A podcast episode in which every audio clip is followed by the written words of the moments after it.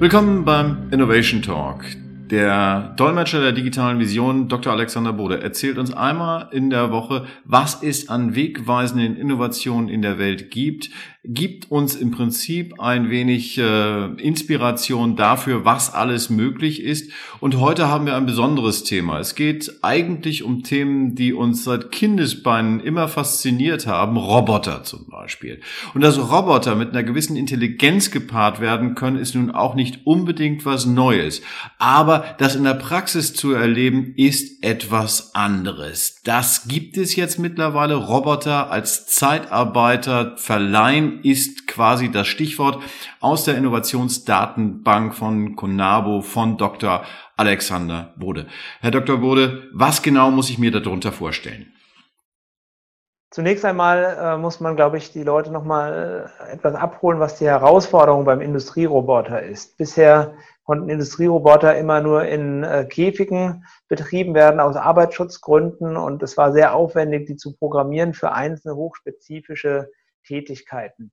Hier tut natürlich die Technologie und KI ihr Übriges und sorgt dafür, dass Roboter immer schneller lernen, immer schneller auch ähm, äh, neue ähm, Prozesse erlernen können und vor allen Dingen auch ihre Umgebung wahrnehmen, sodass sie mit den Menschen im wahrsten Sinne des Wortes Hand in Hand zusammenarbeiten können. Und die Herausforderung ist jetzt natürlich für die Unternehmen äh, die Investition, nämlich einen solchen äh, modernen Roboter zu kaufen, der auch immer wieder dann auf dem neuesten Stand ist, bedarf einer großen Investition. Und deswegen war hier die Idee, sich zwei Eigenschaften zunutze zu machen. Zum einen das Lernen äh, unterhalb der, der Roboter zu ermöglichen, sodass der eigentliche Anlernprozess eines einzelnen Roboters nicht so aufwendig ist. Und zum Zweiten zu sagen, äh, es muss ein Unternehmen gar nicht jetzt in einen Roboter viele Millionen Euro investieren, um den dann fest einzuplanen, sondern künftig sollen die eben viel flexibler eingesetzt werden, auch mal zu einem Kurzzeiteinsatz oder vielleicht nur für ein Projekt, können den Unternehmen einen Mehrwert bieten und es wird einfach abgerechnet nach, ähm, nach erledigten Aufgaben oder Stundensatz.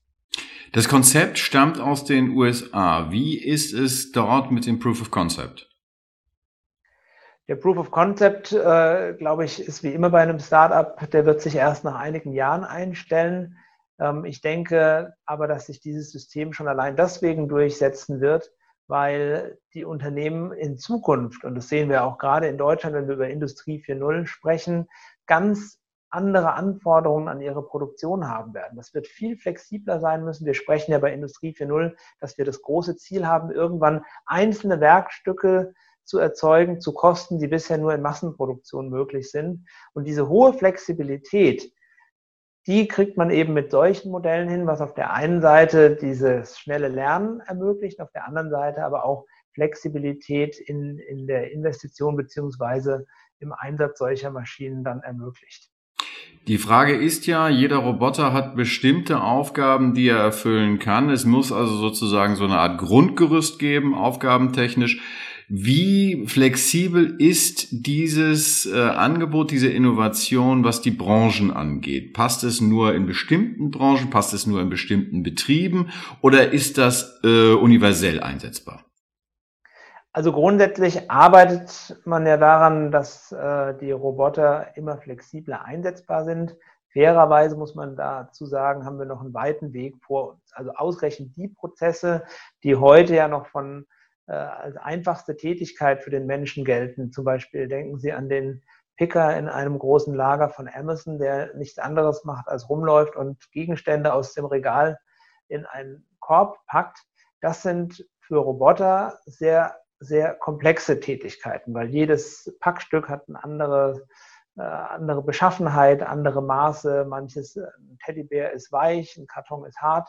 So und äh, der Roboter muss einfach sehr, sehr viel trainieren, um diese Sicherheit zu haben, diese Stücke auch sicher greifen zu können. Und ähm, das muss man sich einfach vergegenwärtigen, während der Mensch eineinhalbtausend Bewegungen braucht, um Dinge als festen Routine, als Bewegungsablauf abgespeichert zu haben, rechnen wir bei Maschinen damit, dass sie sechs bis 800.000 Wiederholungen benötigen, um einen ähnlichen Grad an Sicherheit und dann aber auch nur in einem vorgegebenen Spektrum zu bekommen. Und dieses System, die Roboter jetzt miteinander in unterschiedlichsten Umgebungen miteinander zu vernetzen, um diese Lerneffekte über alle zu verteilen, die soll eben hier zu einer deutlichen Beschleunigung führen.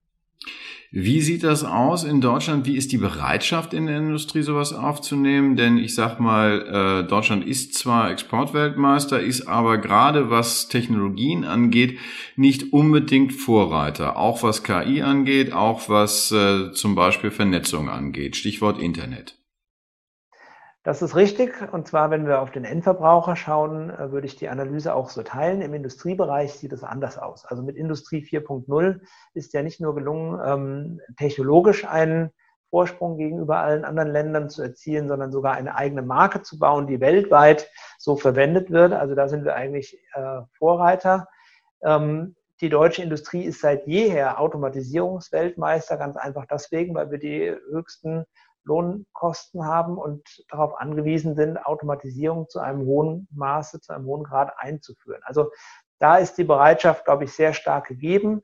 Es gibt einfach bisher noch ähm, einige Hürden, wie zum Beispiel der hohe Investitionsaufwand in einen Roboter und auch diese Programmierung und Antrainierung, was einfach sehr viel Ressourcen kostet.